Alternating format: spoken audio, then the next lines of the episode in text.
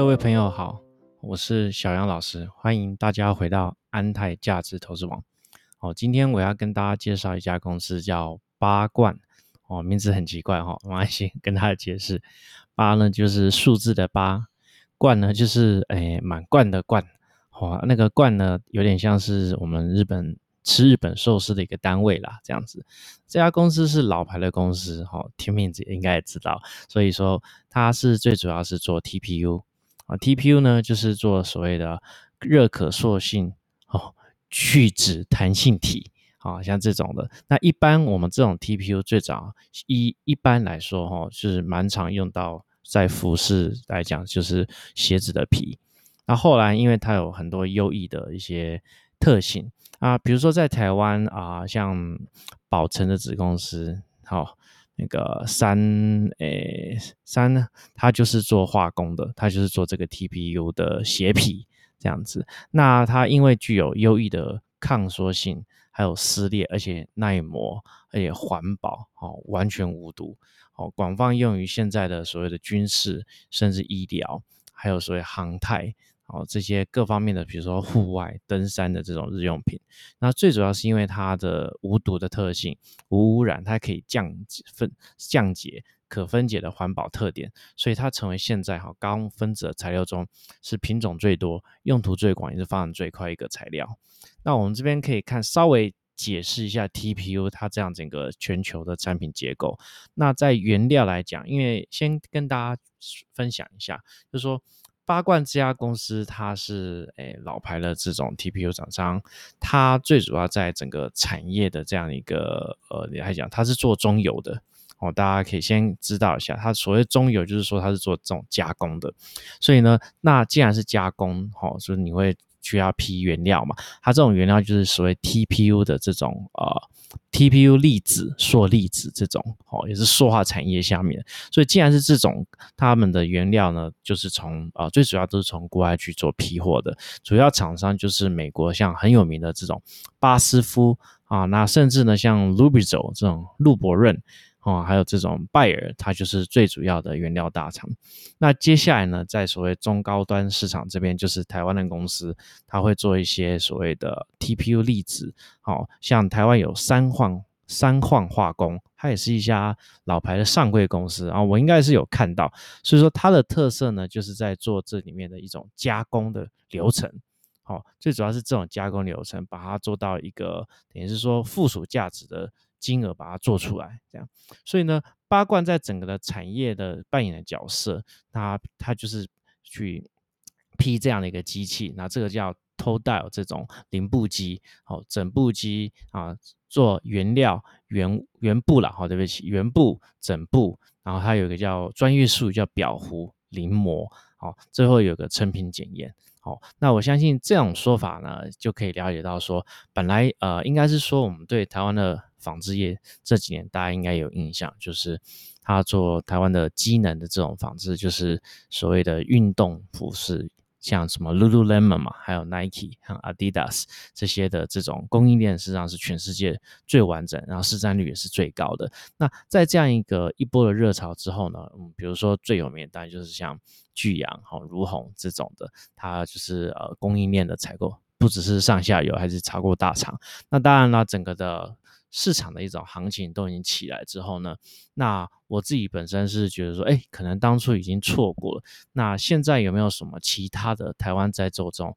机能布料的这种好公司，也有一个起来的一个机会呢？那在这样一个呃缘分之下，刚好看到八冠这家公司。那八冠呢，它也是在呃二零年的像八月二十。四号吧，我记得哈，它就是已经通过所谓的上市哦贵转市的一个申请，所以应该是在年底就会开始转成转市了。那它最主要的是说，它除除了这个原料它没有做以外，它不是原料大厂，它批原料之后呢，就是做裁解，那它就变成布料。啊，变成布料之后呢，这是一开始的。变成布料之后，它再把它变成所谓终端成品。那我们跟大家分析一下，那终端成品这一块的这种营业额哈，它就是四大个四大的营业主体啦。那最大的呢，就是所谓的户外。那户外呢，我们可以说，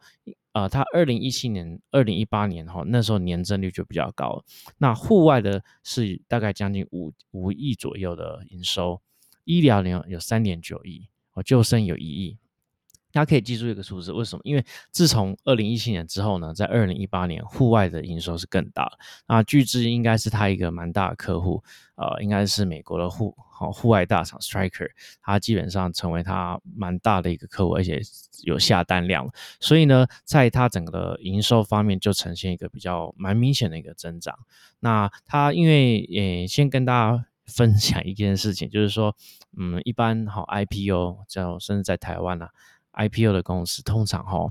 诶，营收获利都会很好，哦，大家应该知道我的意思哈。那听得懂的听得懂哈，听不懂的就慢慢的学习，以后就会懂。就是说啊，一般一间一家公司哦，他对不对？他闲闲没事干，他干嘛上市？好，他一定有一些目的嘛，对不对？那大概就是要募资啊，对不对？那募资他就需要一些哦股款，所以呢，或者说他可能他就是想要，我们就讲白一点，他可能呃后面的金主对股东想要获利了结啊，对不对？那投资了那么久，对不对？一没有上市，哎，也卖不出去嘛，对不对？也没有知名度，对不对？那你也去卖给别人，别人不知道啊，他也不想买。这样子，所以他们就会做一些上市的动作。所以说，像一般来讲，我跟我个人本身哈，一般这种公司，他如果决定要 IPO，就是贵转市之后，我通常通常大家都会稍微看一下，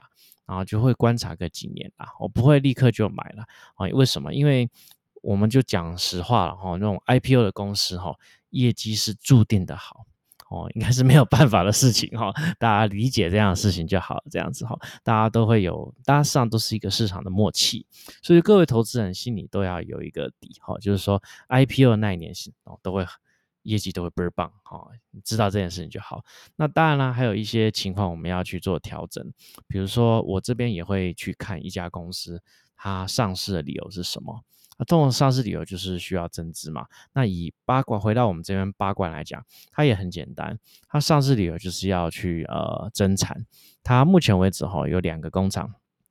哦，它有两个工厂都是在宜兰哦隆德工业区。它两个工厂很简单，一个就是做布料的一种事业群，一个是做成品的事业群。啊，布料呢就是它这种 TPU 的顶部的二次加工。那成品组件呢？这种就是三次加工，所以说我们可以讲八冠它，我觉得它算是一个所谓的纺织业这种立基型的一种好纺织业。那它存储在一种所谓二次加工，这就是它在我们讲，这是它在业界哈能够有饭吃的一个原因。那加上呢这种特殊的，比如说我们就讲好了，嗯，就像那种比如说救生型的，比如说救生艇啊，对不对？户外的这些。啊，用品，那或者是说我们那个飞机，大家坐飞机有看到那种安全的那种救生筏，你知道，如果不小心迫降在海上的话，这种这种布料就是所谓 PTBU，也就是这家八冠这家公司所提供的产品。所以说，我们可以看它一般的这种所谓的成品，哈，就是有我们有橡胶艇。有这样的户部，那还有所谓的露营床啊，那当然它现在有打进医疗的这块事业群，就是医疗床垫。那一般来讲，他们就有讲说，大概是在疫情来讲，对他们的业绩都是一个很加分的一件事情。那比如说还有所谓的我们户外的蓄水袋、充电袋，你知道，那甚至还有所谓的呃，比如说潜水用具里面的水浮力控制背包，还有充气床。这样子，还有所谓的呃病床各方面的这种搬运担架，这种通通都是它的产品，所以大家可以理解到说，像这样子的啊一种产品的规划，它就是还蛮利基的啦。所以蛮利基的话，通常量也不会很大，所以说它就可以啊可以避免说大陆的这些同业做一个所谓的标准化的哦产能的竞争哦，大家这样应该可以理解，就是说我们现在哦。呃，就举个例子哈，我们台湾之前很多公司，那在呃前阵子前十几年嘛，大陆这一块的吸力哈，经济的吸力之下啊，能够拒绝不去大陆市场的，想必一定是有他的决策。哦，不管是自愿的好，或是呃不愿意的也好，被迫的也好啊，反正呢去大陆就去大陆，对，没有去大陆呢，就在台湾。那不同的逻辑造就不同的生意模式、商业模式。比如说，既然去大陆，想必它是一定是以产能或者那边劳力的一些优势为主要嘛。比如像红海这种的，所以他们就是希望做一个产能很大，然后最后呢就做一个大者很大的一种游戏跟竞赛。哦，甚至到最后也是回不回不回不来了，你知道它的产能、它的规模哦就回不来了，这样子一定要很大哦，不大就不赚钱。好，大家应该理解哦，不是只有电子业、代工业，好像很多行业也是一样，对不对？那如果我们说有些这些公司呢，它在当初十年哈十几年前没有去大陆的话，那他选择留守在台湾，他一定有他的考量。那假设是被迫的话，他也是要转型。他转型呢，就要变成所谓这种哈，我们讲利基型的，就是我们就讲说，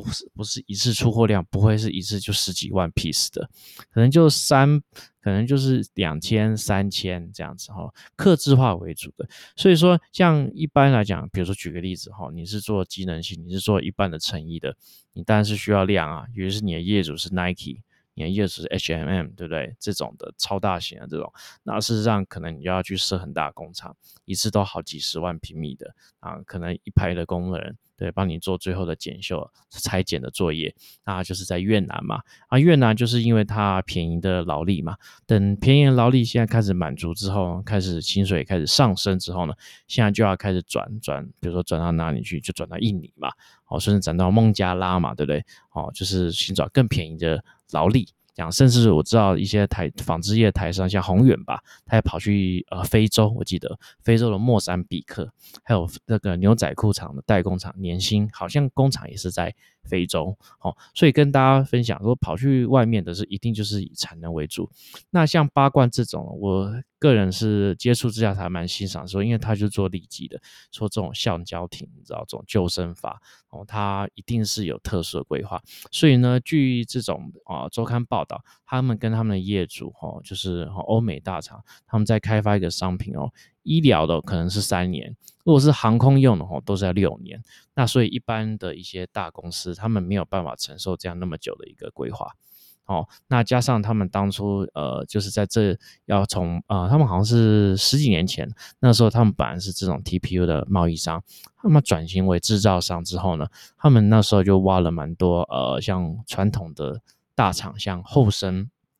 哦、南亚这种的哦，他们这些老师傅。然后进到他们的工厂来做，所以大家可以稍微哦，所谓勾勒出八冠在整个产业上的利基点，就是说，首先它是做利基商品啊，他因为呃他的客户好是都是在美国、欧洲啊，所以说他就是花时间跟他们开发一起开发商品，所以说你看啊，他就不是。它的竞争对手事实上就是都是国际的一些公司，哦，那加上呢，它因为有这也不吝于花花大钱，哈，买一些啊蛮贵的临摹机。这个临摹机我看财报，哈，将近一点二亿，所以说以它现在股本来讲是不算小。那他自己有说，以台湾来讲，这样的投资算是蛮大的，哦。那他最近还会在扩厂，还会在投资。那大家可以持续关注，说他这样的扩厂投资有没有带来这样的效能？那加上他的意见就是这个，哦，不吝于花钱去买机器，加上他们的学习曲线是是去挖这些后生的老师傅去做一个衔接。哦，让整个的这个线上工厂这个实际的作业可以一起去呃如续发展，所以大家可以理解那八冠在这个产业里面所扮演的角色。好，那我们这边就是要很简单的去跟大家分享说，像这样的一种公司，我会分享说要怎么去评价它。哦，这边我一般来讲会比较，我不是那么常去分享说我的评价，不过基本上我可以把我思路跟逻辑跟大家。好，讲解一下，像这种，我们就像回到我一开始讲，一家公司如果它要好上市，它是一定有目的的，好，没有错了哈。那这种目的呢，就是通常就是因为呃，他要做增资，他要扩厂，所以他要上市。我相信这样的一个理由啊，大家都还可以接受，哦，就是原始股东可以接受。为什么？原始股东会觉得话，我已经陪你那么久了，对不对？动不动就五年、十年，哦，好不容易赚一些钱。对，配个息，配个四五年，我现在又要扩厂啊，扩厂的话又要增资，增资又要跟我拿钱，我感觉那我这五年时间是不是都没赚到？感觉，哦，所以你要想帮原始股东想一下，这种原始股东你知道不一定是创办人，你想想看啊，那创办人对不对？他自己是董事长的和尚兼壮东，所以他至少还有薪水可以领。可是你想想看，那创办人的亲朋好友呢？好，大家可以想想看，对亲朋好友，他们当然就不会进来公司上班嘛，不会进来公司上班，他们当然就是比较单纯的股东，对不对？不会有薪水可以拿，所以他们一定要公司获利之后才有分红。那所以说，在这样一些啊，我们就讲压力之下，他们呢就可能在一个比如说规模，或是他们的呃整个的所谓的营收的成熟度也够的话，他们就要寻求上市。所以大概可以理解这样一个上市的过程。所以说，像八冠他选择上市之后，他不用讲，他上市拿来钱，他就是要扩厂，哦，他就是要盖新厂。啊他们估估计二零二零年会增建新厂，好，就是也在他附近。那他们是在呃隆德工业区。里面事实上就在他们旁边，所以呢，他们扩厂最主要是什么？最主要看起来是做医疗床跟露营床垫，所以它产能会再增加三十趴。那由他们的现金增资的这个说明书有讲，哈，他们预计，他们预计这种扩产的效应哦，大概是五年左右可以回收。哦，大家可以理解，所以嗯，很简单嘛，对不对？你反正不管你就丢几亿，就是你说丢两年的五五年可以回收，那五年可以回收，那大概这种报酬率就是二十趴。好，那加上我稍微看一下它，我跟大家去再说明一下，就是说它的工厂是在宜兰，我觉得算蛮有趣的，因为很少看到公司是是在宜兰嘛，就蛮传统的产业。那还有个好处就是说，现在因为自从中美贸易战之后，很多台商都回来，大家一直挤挤挤，你知道，大家看到很多消息要工厂要地都没地的，所以呢，在这种比如说中立桃园后工工业用地一平都已经不知道喊到多少钱了，哦，十五万。哦，二十万哦以上，所以说导致于对一些啊现在想要扩厂的小公司，我们讲小公司就是大概五到十十亿左右股本小公司是一件很困难的事情。为什么？因为你想想看，你你光是买工厂就要花三五亿了，我再买个设备三五亿，那动不动就要一个股本的资金才能够扩厂，是不是很累？哦，对不对？很，而且到时候投资报酬效益也不一定好哦。但是呢，八冠它的工厂因为在宜兰哈，宜兰就它整个地是三千多平嘛，这样算一算哈，它等于取得土地取得成本哈，虽然是将一亿多一点啦，但是呢，哦，每平大概才四万多，哎，我觉得不错啊，对不对？你扩厂最主要还是要土地嘛，对不对？而且大家。正常公司扩产也不是在炒地皮的，对不对？那在宜兰这样的地方，哈，相对便宜，那他可以把真正的钱去买这些设备去做产能，所以我觉得呢，在宜兰这边，哈，虽然不常见到，但是它的土地成本蛮低的，所以扩展效应呢，我个人认为它的计算，我是认为是合理的。那至于这样的。报酬，比如说他自己说他内部报酬率 ROIC 大概可以到二十趴，我这边看起来是可以接受。那所以呢，等他年底上市的时候，我们可以到时候消息已经更多嘛，对不对？我们可以再多观察。好，今天的分享就到此了，哈，好，谢谢。